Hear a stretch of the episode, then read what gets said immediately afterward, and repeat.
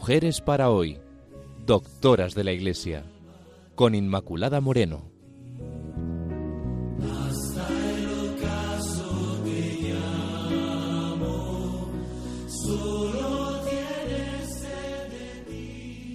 Queridos amigos de Radio María, bienvenidos al programa Mujeres para hoy. Ya saben que estamos viendo Santa Teresa de Jesús y hemos ido viendo en los eh, anteriores programas aspecto de la vida y obra de la santa, el contexto histórico, influencias, biografía, sus obras, bueno, muchas cosas han ido saliendo y hoy se trata de sistematizarlas, de condensarlas, porque con el título de doctora de la Iglesia se está reconociendo que no solo es escritora, en, este caso Teresa de Jesús, y maestra, como del pasado, no, no, sino que actualmente pues tiene mucho que decir al hombre y a la mujer de hoy. Eh, vamos a empezar sin antes pues eh, recordarles que estamos con todos ustedes, pues Pilar Álvarez y quien les habla, ya saben, Inmaculada Moreno.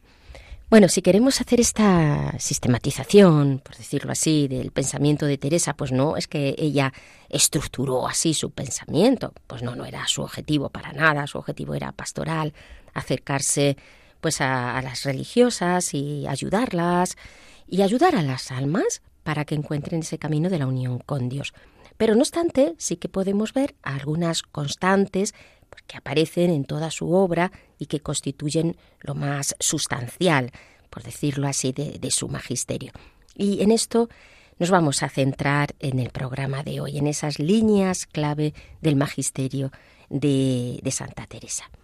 Primero, ella diseña ese periodo de iniciación en la vida espiritual, es decir, la fase ascética, aunque es una gran mística, pero la base está aquí, en esta fase ascética. Entonces esta es una tarea, como ya sabemos, pues de toda la vida, no solo de los inicios, sino que ese esfuerzo humano por abrirse a la gracia es continuo y no solamente ese esfuerzo personal, sino por supuesto el cultivo de las virtudes que se van haciendo presentes. Ella va a dedicar especialmente a este tema el libro de la vida, el capítulo 11 al 13, las moradas, también del 1 al 3, y en base a toda esa pedagogía estética que, como ya hemos visto, tenemos en, camino. Vamos a ver algunos de los rasgos en este sentido. Bueno, pues la necesidad de conversión y el rechazo al pecado, pues que, verdad, pues es lo primero. Si no rechazamos el pecado y no vamos en esta línea de conversión, pues no podemos, no podemos acoger lo que nuestro Señor quiere. Vemos en las moradas, como el pecado es ese castillo en ruinas. Cuando es un castillo en ruinas, pues es un alma llena de pecado. Recordemos esa frase que tiene en exclamación 10. Oh, qué grave cosa es el pecado, que bastó para matar a Dios con tantos dolores. Y frente al pecado, pues la conversión que empieza por una opción clara. ¿Cuál es esa opción? Pues tendrás que rechazar todo lo que no venga de Dios. Y esta es la opción primera y la opción fundamental. Implica esta opción, pero sobre todo porque todo nuestro ser, es decir, esta opción, lo que está queriendo decir no es eh, rechazo al pecado, que sí es esto, pero también es que quiero a Dios, es que quiero orientar toda mi vida en torno al Señor. Y esto es lo, lo más importante. Implica esta renuncia, pero porque ante todo es algo positivo, de apertura a Jesús. Luego, es esa determinada determinación. Esta expresión tan conocida de Santa Teresa, determinada determinación de la voluntad de que venga lo que viniere, sucediera lo que suceda, siquiera que se hunda el mundo, no vamos a consentir en el pecado. Esto es la base para esta lucha. Claro, si tú tienes esta decisión, empiezas a luchar para que realmente Cristo reine en nosotros. Esto es la vida del hombre, esta militancia.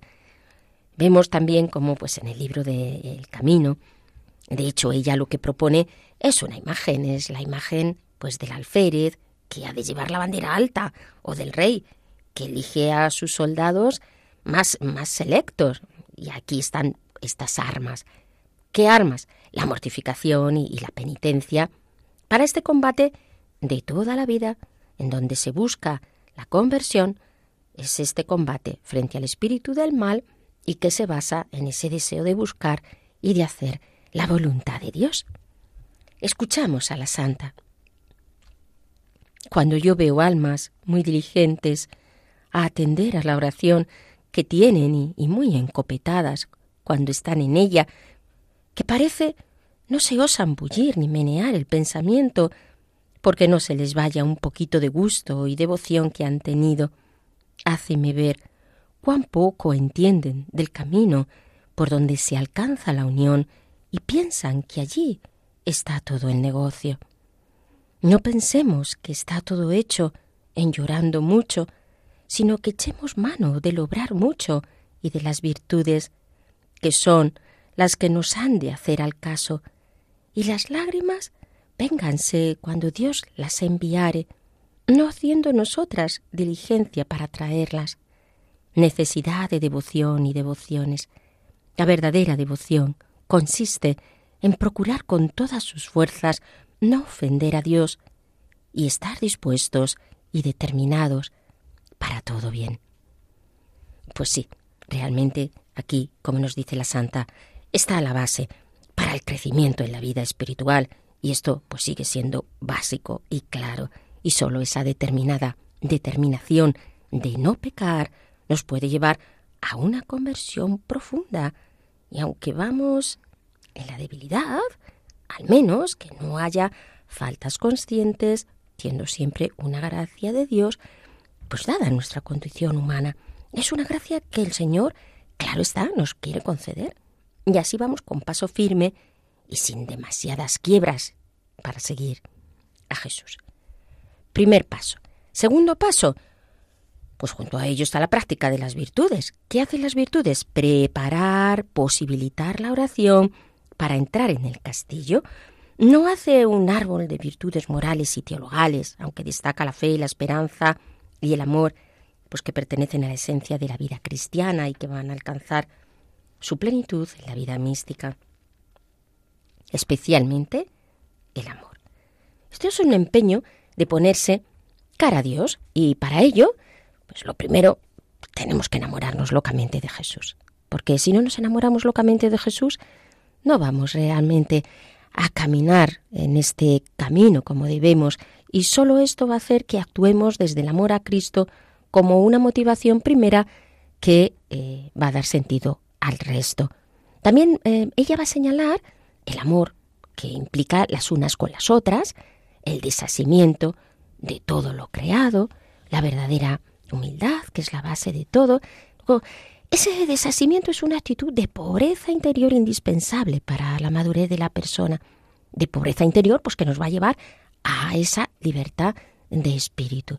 Y el amor unas a otras lo subraya la santa como una primera consigna, ya que los carmelos han de ser sobre todo esas comunidades de, amor, para que como cuando los primeros cristianos puedan ver y decir, mira cómo, cómo se aman, la priora pues ha de cuidar especialmente el grupo con un amor de madre desinteresado, espiritual, un amor que también se expresa en esos, en esos signos, un amor que realmente tiende a ser cada vez pues, mm, más, más gratuito, más generoso. Y ahí es donde podemos realmente fundar esas comunidades en donde se han de basar los carmelos, un amor que se refleja en lo cotidiano y que por supuesto pues dignifica a las personas. En Camino de Perfección 6.4 dice la santa, son estas personas que Dios las llega a este estado, almas generosas, almas reales, no se contentan con amar cosa tan ruin como estos cuerpos, por hermosos que sean, por muchas gracias que tengan, bien que placen a la vista y alaban al Creador, mas no para detenerse en ellos. Les parecía que aman cosas sin tomo y que parecen quieren tener sombra. Se harían a sí mismos un daño y no tendrían sino una gran afrenta en relación a Dios. Hay que decir a Dios que realmente le aman, más allá de lo que significa, por lo tanto, todo lo que es material, viene a decir la santa, ha de haber este amor generoso.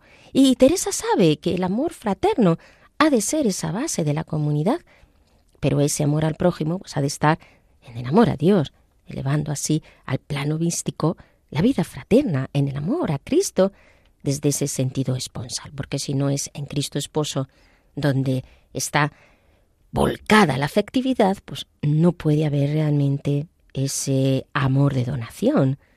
Poned los ojos en el crucificado y se os hará todo poco, dice la santa.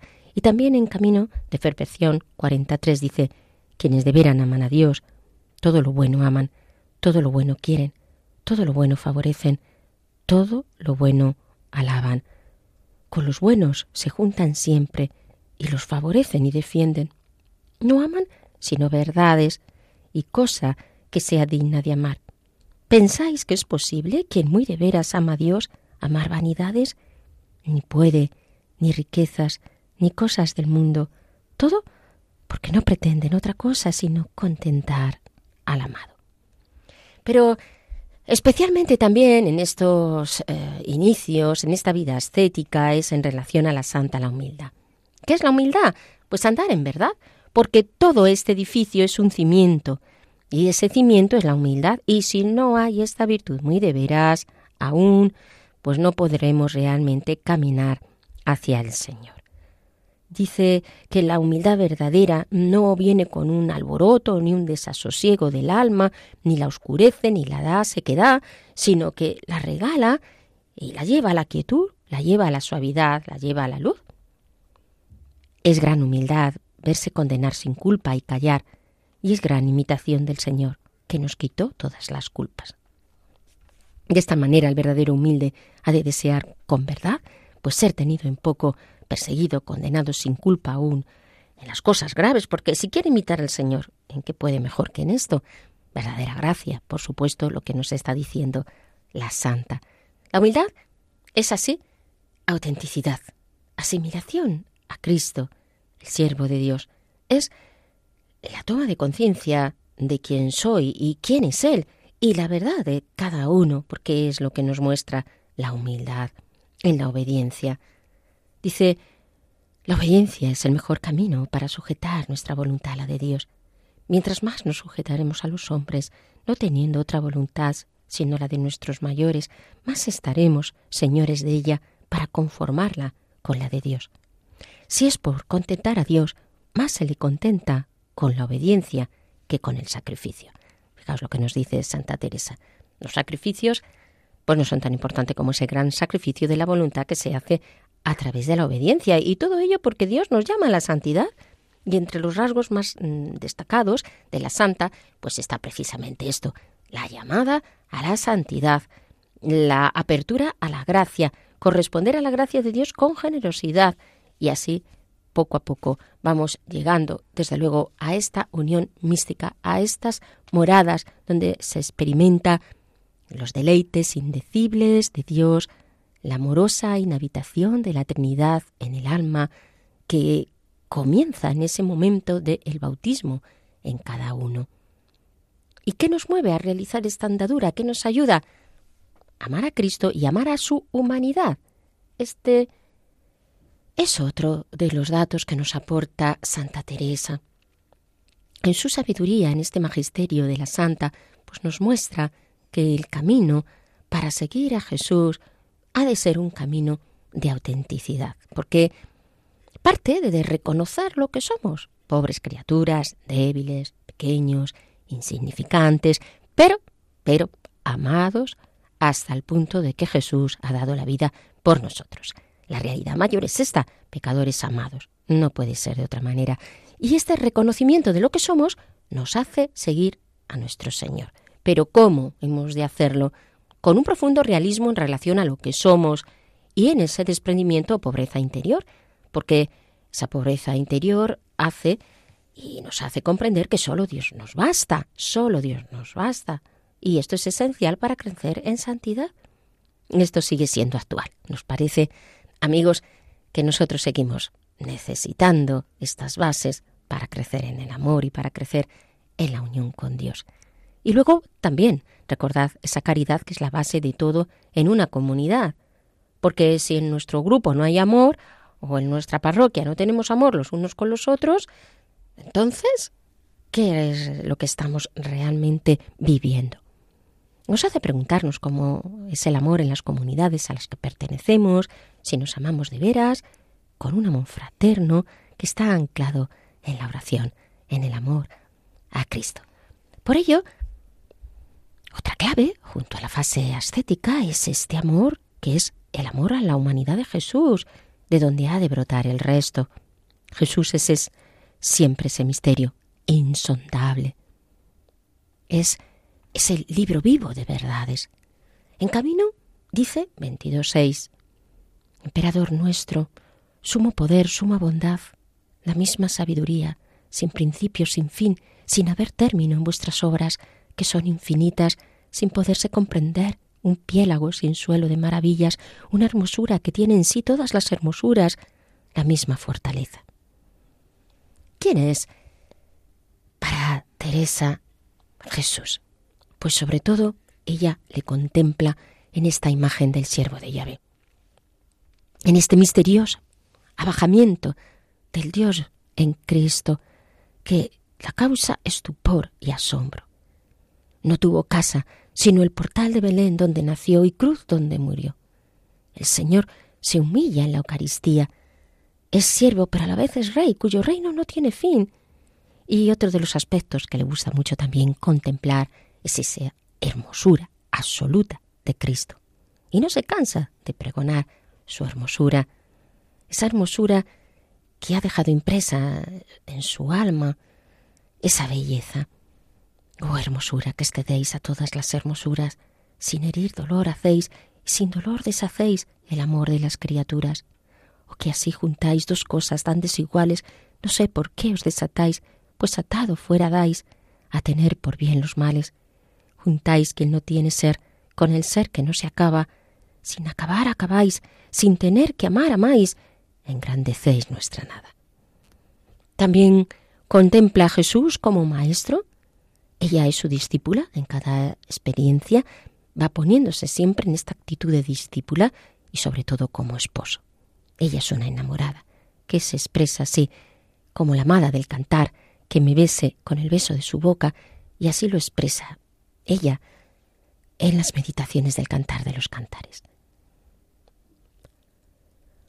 Oh Señor mío y Dios mío, ¿de qué palabra esta para que la diga un gusano a su Criador?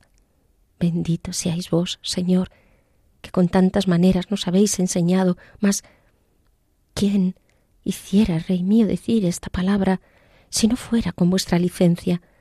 Es cosa que espanta y así espantará decir yo que la diga nadie, dirán que soy una necia, que no quiere decir esto, que tiene muchas significaciones, que está claro que no habíamos de decir esta palabra a Dios, que por eso es bien estas cosas, no las lean gente simple.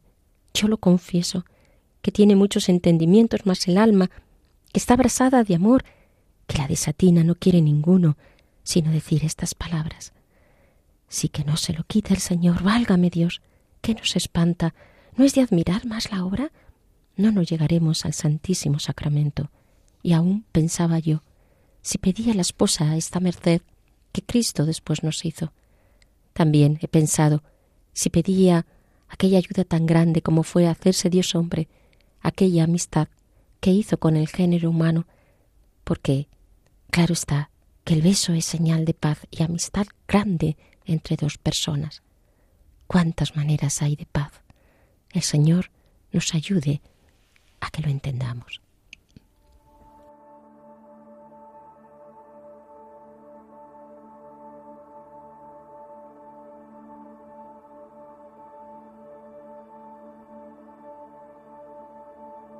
Tú fuiste el verbo en el principio,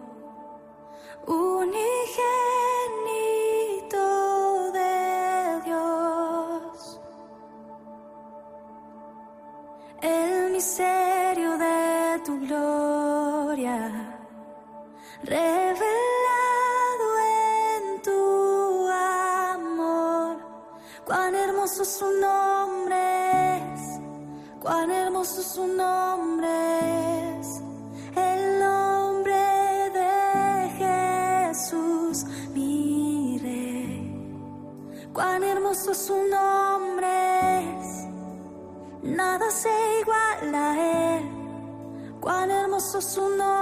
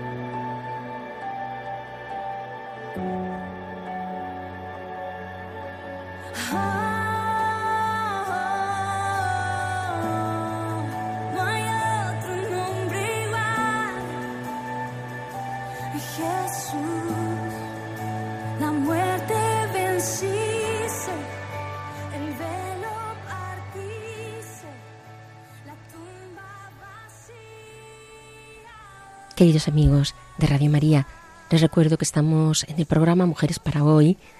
Aquí Pilar Álvarez y que les habla Inmaculada Moreno.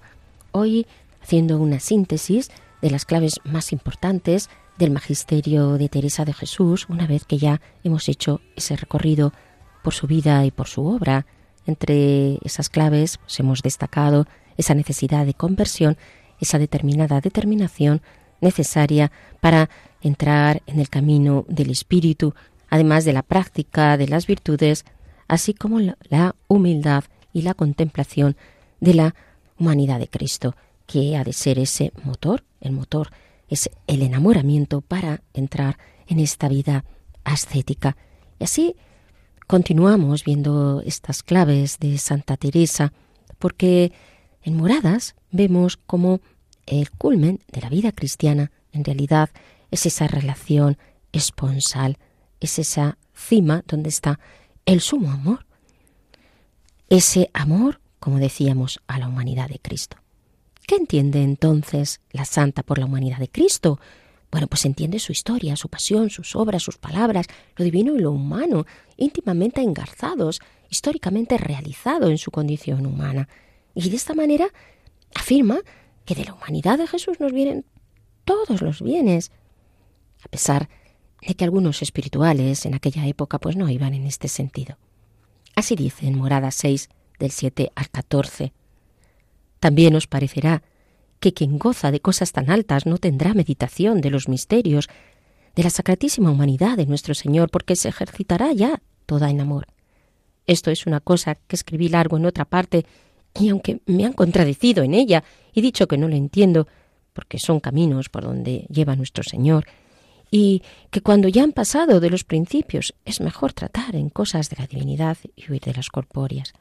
Ya puede ser que me engañe y que digamos todos una cosa, más vi yo que me quería engañar el demonio por ahí, y así estoy tan escarmentada que pienso, aunque lo he dicho más veces, decíroslo otra vez aquí, porque vayáis en hecho, en esto con mucha advertencia, y procuraré darme más y hacerme entender de una manera o de otra.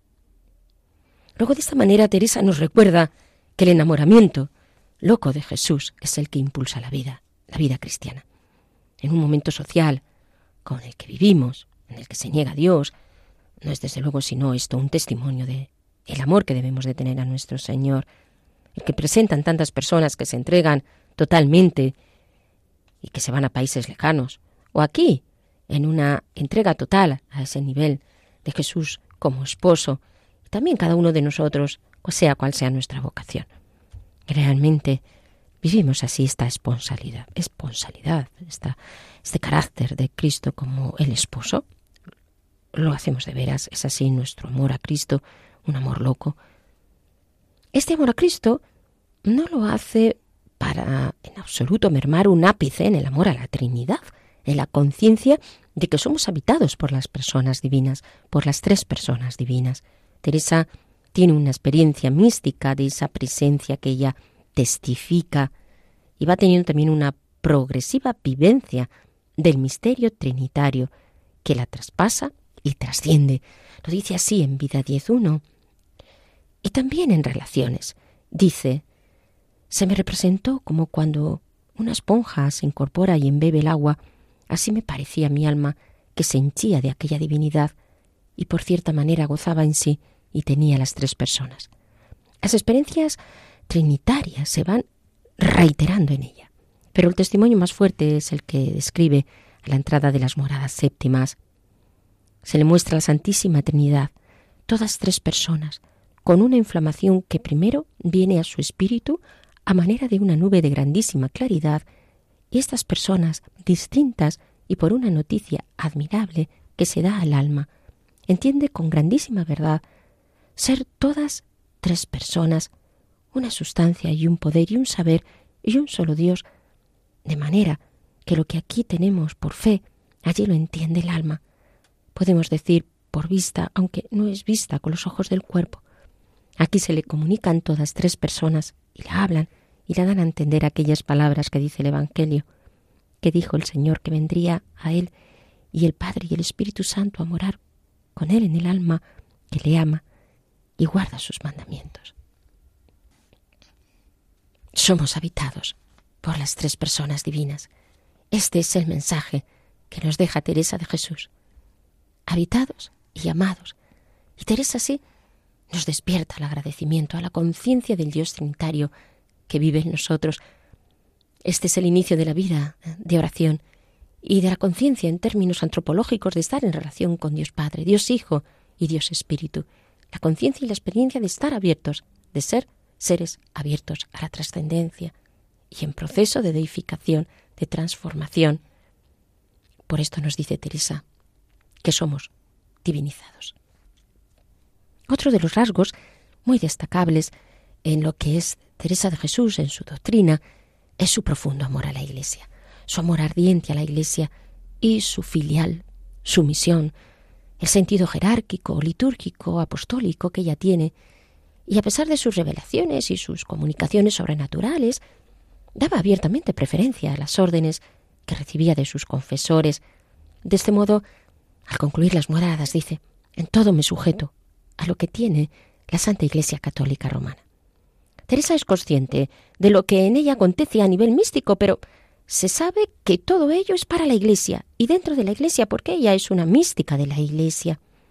Por otra parte, ese sentido litúrgico que ella también tiene, que es ese sentimiento íntimo que lleva a un cristiano a estar sometido al sacerdocio de Jesús. Le caracterizó desde luego esa devoción al sacrificio de la misa, al Santísimo Sacramento.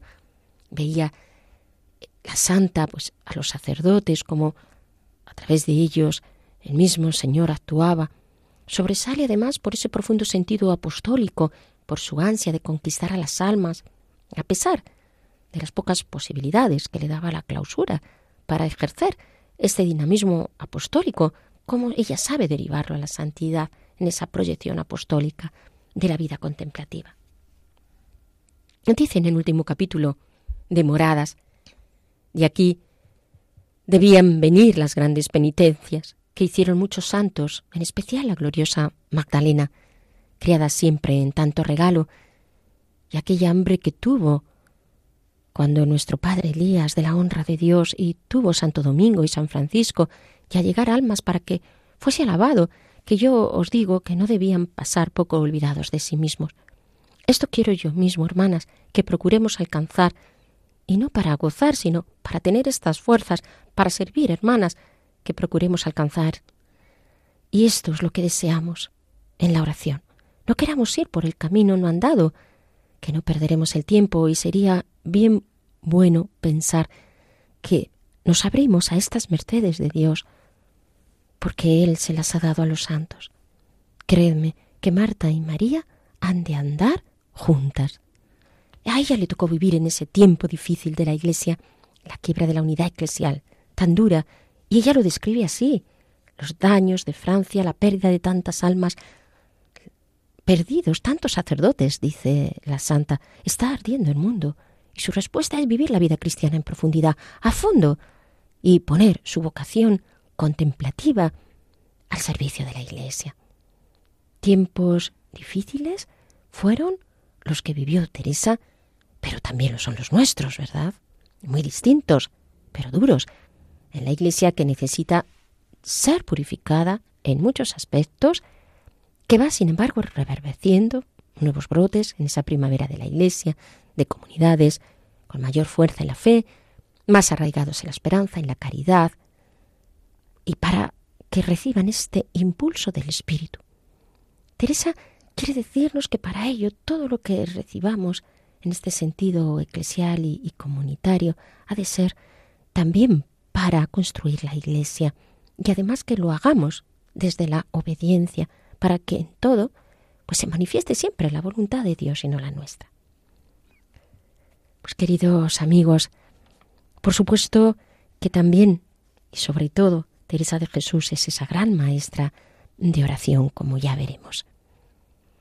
Quisiera hacer alusión algunas anécdotas eh, teresianas que nos eh, hagan aproximarnos más a la persona de, de Teresa, que debía de tener también un buen sentido del humor, profundidad, cercanía y creo que sentido del humor no le faltaba tampoco. Dice en una de estas anécdotas, estaba un día con Isabel de Santo Domingo, en un momento de la conversación, le dijo Santa Teresa, sepa que la quiero tanto porque me parece mucho. Y Sor Isabel comenzó a alborozarse. En lo malo, hermana, en lo malo, concluyó la santa. Tras recibir otra anécdota para fundar conventos de frailes, Santa Teresa persuadió, a Fray Antonio de Jesús y a Fray Juan de la Cruz para que eh, se hicieran carmelitas descalzos. Y como Fray Juan de la Cruz era pequeño de cuerpo, pues solía decir con mucha gracia, bendito sea Dios, que tengo para la fundación de mis descalzos fraile y medio. Otra de las anécdotas, no sabe, están en el locutorio de la Encarnación con Fray Juan de la Cruz, y muchas veces, pues eh, cuando hablaban de las cosas de Dios, ambos recibían gracias, eh, arrobamientos, y entonces en cierta ocasión se levantó Fray Juan para resistir el ímpetu del espíritu y dijo la santa, no se puede hablar de Dios con mi padre Fray Juan, porque luego se transpone o te hace trasponer.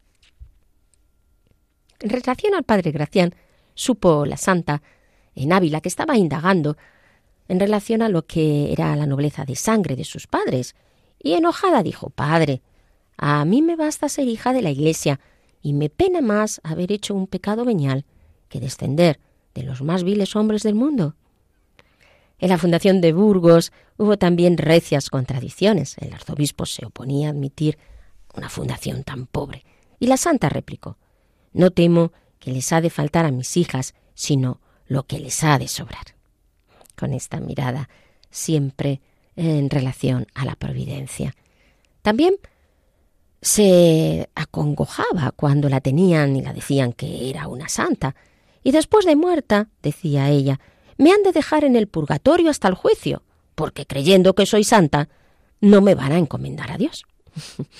Y de esta manera, pues ella le estaba diciendo, no dejéis de encomendarme a Dios, a Dios cuando sea el momento de mi muerte. Fray Juan de la Miseria le hizo un retrato y cuando vio la pintura dijo la santa, Dios te lo perdone, Fray Juan, porque me has pintado bien fea y legañosa. El abad de la colegiata de Medina les había hecho también unos favores a las descalzas y para agradecerle los servicios prestados, pues la santa le regaló un cilicio al tiempo que le decía, Tome hijo, que las carmelitas descalzas no tenemos otras dádivas que dar. esta era la manera de agradecérselo, ¿verdad? Dándole un cilicio. Bueno, en Sevilla levantaron también contra la santa muchos falsos testimonios y con una humildad serena dijo cuando lo supo, bendito sea Dios, que en esta tierra conocen quién soy, que en otras están engañados y me tratan como ellos piensan que soy, y aquí me tratan como merezco. Por último, la santa, empujada por Dios, dejó eh, el monasterio de la Encarnación para iniciar la reforma. Y con todo, Teresa nunca olvidó el primer convento y, y cuando pasaban por Ávila en sus viajes de fundadora, siempre hacía una escapada a Encarnación y decía, ¿qué les parece? Vuélvome a mi madre.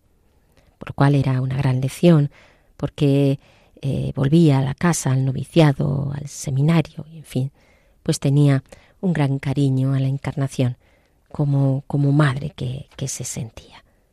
Buenas noches.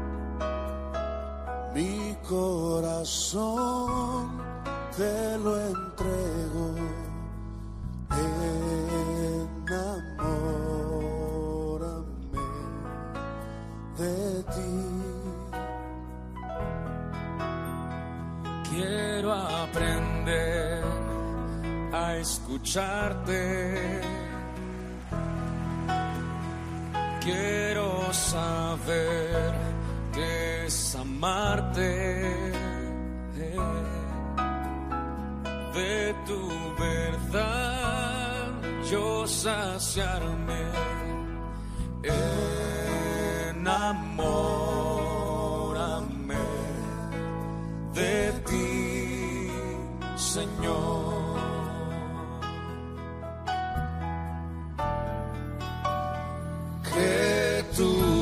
Tu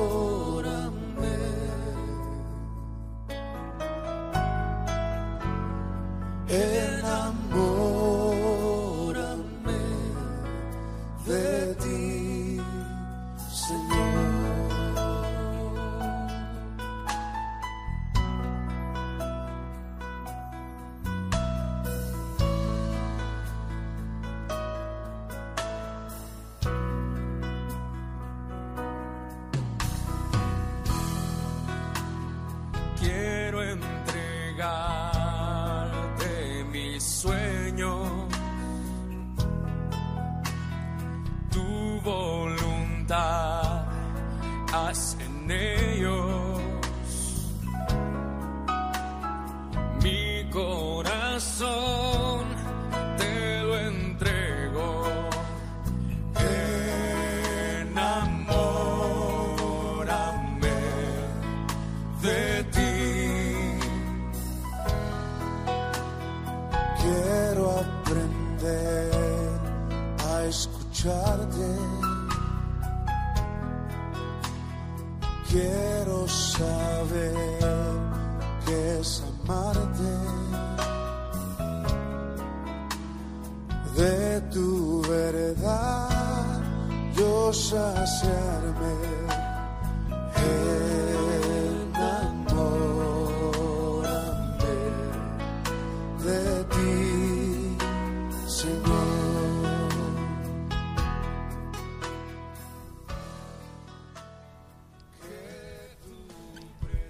Queridos amigos de Radio María, les recuerdo que estamos en el programa Mujeres para hoy y que hemos estado viendo algunas claves de tal manera que nos ayuden a sistematizar un poco cuáles son esas líneas fundamentales del magisterio de Teresa. Entonces, pues hemos hablado de esa determinada determinación, también de esa necesidad, por supuesto, de rechazar el pecado, de ponernos y de enfocarnos en torno a las virtudes y de ese amor a la, a la Iglesia y también, por supuesto, pues a la humanidad de nuestro Señor. Así, con algunas anécdotas también que nos han ayudado a acercarnos más a, a la santa, a su personalidad. Y ahora, pues como ya saben, pues vamos a pasar a ese momento de tertulia que nos ayuda mucho a aplicar muchas de las cosas que Santa Teresa nos dice. Y una vez más, pues tenemos aquí a Pilar, pues que nos ayuda mucho en este sentido. Dinos, cuéntanos, Pilar. Bueno, Inma, pues haciendo así un poco de repaso de lo que tú has dicho, lo primero que, que a mí se me ocurre es que la imagen del castillo destruido por el pecado es una imagen potente, porque nosotros a veces no nos damos cuenta de, de lo que el pecado hace en nosotros, y es que nos destruye, nos destruye, nos hace sufrir, eh, entra el desorden en nuestra vida y el caos que nos lleva a la destrucción. Y Teresa nos lo pone claro. Y la determinada determinación de apartarse de todo lo que nos lleva a la destrucción. La práctica de las virtudes. Bueno, pues eso eh, yo viví los años inmediatos a, a, la clausura del Concilio Vaticano II. Entonces era como una especie de confusión de que cosas que antes eran válidas ahora ya no son válidas. Y de repente la gente ya no hacía examen de conciencia, eh, las virtudes era una cosa como que no había que cultivar, los pecados veniales tampoco tenían gran importancia. Bueno, pues Santa Teresa nos dice obviamente que esto es un error que la práctica de las virtudes es, es necesaria para llevarnos a la santidad. Y, y luego, por ejemplo, nos habla de la humildad y la obediencia, dos cosas tan contrarias a los tiempos de hoy porque parece ser que si tú obedeces no eres libre. Y, y, que, y, la humildad, pues que es negarte tu propia identidad, qué cosa tan falsa, ¿verdad? Pero Santa Teresa nos lo explica, nos lo explica muy bien, cómo realmente la obediencia y la humildad nos liberan, porque como tú decías antes, pues la humildad es caminar en la verdad de quién yo soy, de cuál es mi circunstancia y a quién, con quién me relaciono, quién es él y quién soy yo. Y esto me hace, me hace colocarme en la humildad y cuando entro a veces a, juzgar sin ninguna razón a los demás, porque yo puedo juzgar objetivamente acontecimientos, pero no personas. Cuando lo que es la humildad ha entrado dentro de mí, eso ya me impide entrar a, a juzgar a los demás. Y, y ese amor, la necesidad de la conversión, que es totalmente pues necesaria, sin ella no podemos avanzar, reorientar nuestra vida hacia Él, hacia, hacia el que nos da realmente la vida. Y luego la humanidad de Jesús. A mí esto, eh, estos programas me han hecho un gran bien a mi alma porque me ha recordado esta necesidad de aferrarme a la humanidad de Jesús porque el cristianismo no es una serie de conceptos ni de ideas ni ni tan siquiera de manera de vivir, sino que se basa y se fundamenta pues pues en esto, en esta cosa maravillosa que Dios ha encarnado, que Dios ha encarnado, que ha entrado en nuestra vida, que nos ama con locura y que es Dios, pero es también hombre. Y y aferrándonos a la humanidad de Cristo, entendemos muchas cosas. Empezamos por entendernos a nosotros mismos y nos ayuda a crecer.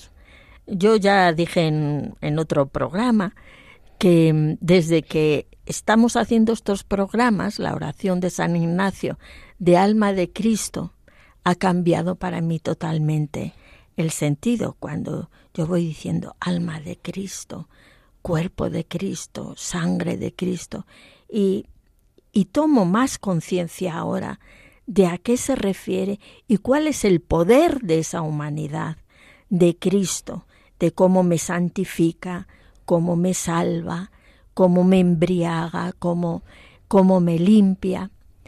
Otro aspecto que me ha encantado, que tú has citado hoy, es la de la figura de Jesucristo y el siervo de Yahvé. Eh, el Hijo de Dios que se hace humilde hasta morir en una cruz, como nos dirá San Pablo que no retuvo ávidamente su dignidad.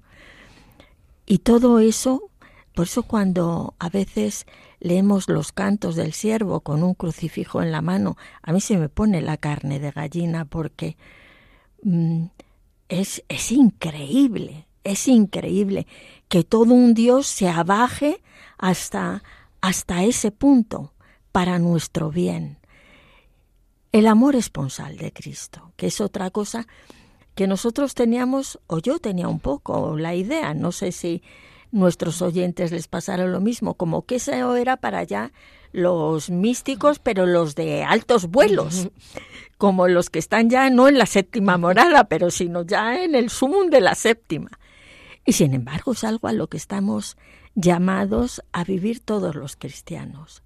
Porque si uno no está enamorado locamente de Cristo, no puede crecer en Cristo. Esto es una cosa que nos cuesta un poquitín tal vez por las catequesis que hemos recibido, de cómo yo, que soy un pobre ser humano y encima súper pecador, resulta que puedo aspirar a, a, ese amor esponsal de Cristo. Y sin embargo la Escritura nos lo dice, nos lo dice. Y, y la verdad es que el corazón te da un vuelco, pero es que eso sí que te enamora eso sí que te enamora y te hace crecer porque te hace perder los miedos. Si todo un Dios está enamorado de mí y desea entrar en mí y encontrar en mí su alegría, eh, ¿a qué voy a tener yo miedo? Es, es el gran salto. O sea que lo del amor esponsal eh, es para todos.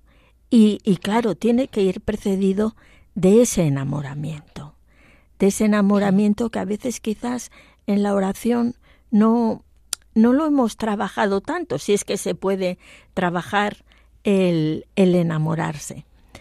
Bueno, es que realmente Santa Teresa Luego hay una cosa que a mí me encanta cuando ella dice que algunas veces en la en el momento de la consagración a ella se le mostraba el rostro de el rostro de Cristo en la sagrada forma y que era un rostro de una hermosura mm, y que a partir de ahí ella ya no necesitó mirar nada más, porque esa hermosura la cautivó de tal manera y en el fondo, si nosotros pensamos, cuando vamos buscando la belleza en los demás, tengo yo para mí que vamos buscando un poco la belleza la belleza de Dios, igual que cuando vamos mendigando amor al común de los mortales que nos encontramos por ahí, que tan mal nos tratan tantas veces.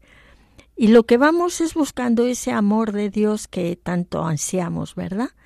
Pues con la belleza pasa igual y cuando dice ella cómo se le mostró el rostro de Cristo y habla de la palabra de, de la ternura con que él la miraba a ella. Bueno, pues con esa misma ternura te mira a ti y me, y me mira a mí. He pensado también cuando esa mirada de Jesús a Pedro y, y que tantas veces hemos meditado, ¿verdad? Cómo debió ser aquella mirada de Jesús a Pedro, pues era esta misma mirada de, que recibía, recibía Teresa y que recibimos nosotros, pero que estamos tantas veces tan distraídos y tan poco atentos que no, que no la captamos. Y eso realmente, el meditar todo un Dios está enamorado de mí, eso, eso es como para que te cambie la vida. Bueno, pues otra cosa, lo de cuando tú has hablado de de Teresa y su amor a la Iglesia. A mí esto me siento muy identificada. Eh, aquí sí que debo decir que recibí una buena educación. Eh, porque realmente yo fui educada en ese amor a la Iglesia. Las personas es evidente que se pueden equivocar, como yo me equivoco tantas veces, pero si nosotros pensamos realmente qué es la Iglesia, quién es la Iglesia, quién, eh, quién asiste a la Iglesia, quién es el alma de la Iglesia, pues, eh, pues este amor a la Iglesia y esta obediencia a la Iglesia mm, en todos los temas, aunque yo alguno o no lo pueda entender o no lo entienda en ese momento. ¿Cuántas veces, eh, queridos oyentes, ha habido algo que no hemos entendido en un momento eh, de nuestra vida y tiempo después, por la experiencia, por la revelación, eh, se nos lo hemos entendido, lo hemos entendido. El, estoy diciendo cosas un poco, ahora vuelvo un poco para atrás. El, el desasimiento, el vivir mm, esa pobreza que no tiene que ver con vivir miserable, sino que en no poner nuestro corazón en cosas caducas, sino poner nuestro corazón en lo que realmente vale, que es Él, que solo Dios basta. Y, en fin, es su amor a la Eucaristía, eh, el respeto a la jerarquía de la Iglesia. Yo creo que que Teresa es un, es un gran modelo, es, em, es, es, una madre. Yo la veo como, mm, nunca la había visto tanto como madre mía, pensaba madre de las monjas que están en sus conventos. Pero mm, después de estos programas, a mí me hace sentirme también hija suya, porque es como que me conoce también con las cosas y a cada uno de los que estáis oyendo el programa sabe lo que pasa por nuestro corazón porque ella también lo lo ha vivido. Y como eh, tú antes habías dicho una cosa que me parece muy importante. Ella es una mística cristiana y por eso está en la iglesia. Y cómo nosotros vivimos del sacerdocio de Cristo que a veces como que queremos ir por libres y somos hijos en el Hijo y, vivimos de, de, ese sacerdocio que de Cristo que y como en él es la única manera en la que podemos crecer. Pues eh, yo me siento hija de la Madre Teresa porque su espíritu es como si saliese de, de sus escritos y se colase en mi alma y me dijese, ¿ves? Mira, aquí, mira allí, sigue por aquí. Y en ese sentido me siento hija. Muchísimas gracias, eh, Pilar. Pues sí, somos realmente también pues hijos e hijas de, Madre Teresa que con esta maternidad, con esta abundancia de vida que Dios la dio, nos hace a nosotros también poder sentir a nuestro Señor.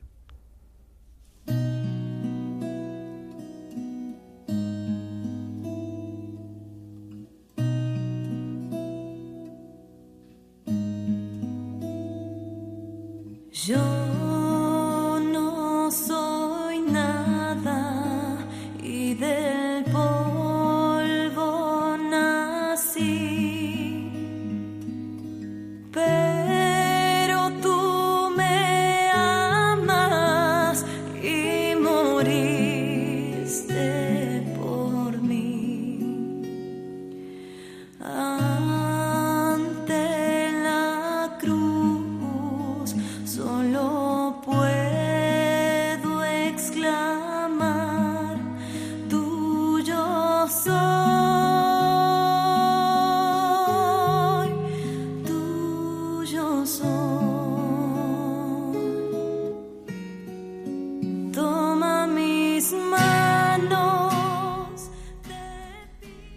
Pues terminamos el programa de hoy.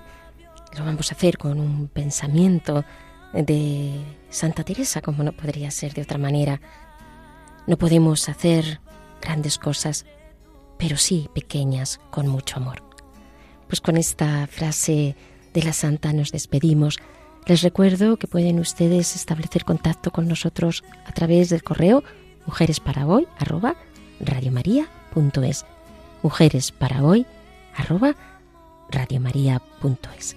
Y esperando que este programa les haya ayudado a este crecimiento interior y espiritual, nos despedimos.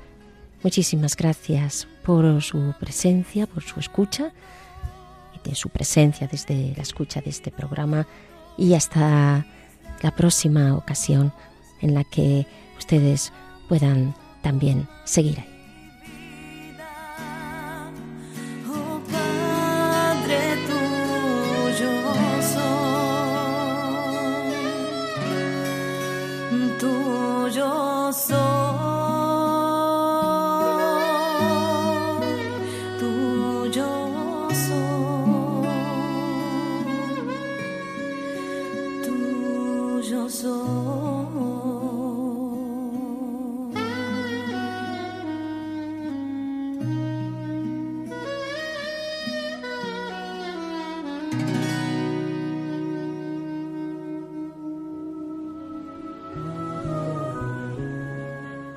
Y así termina Mujeres para hoy, doctoras de la Iglesia, con Inmaculada Moreno.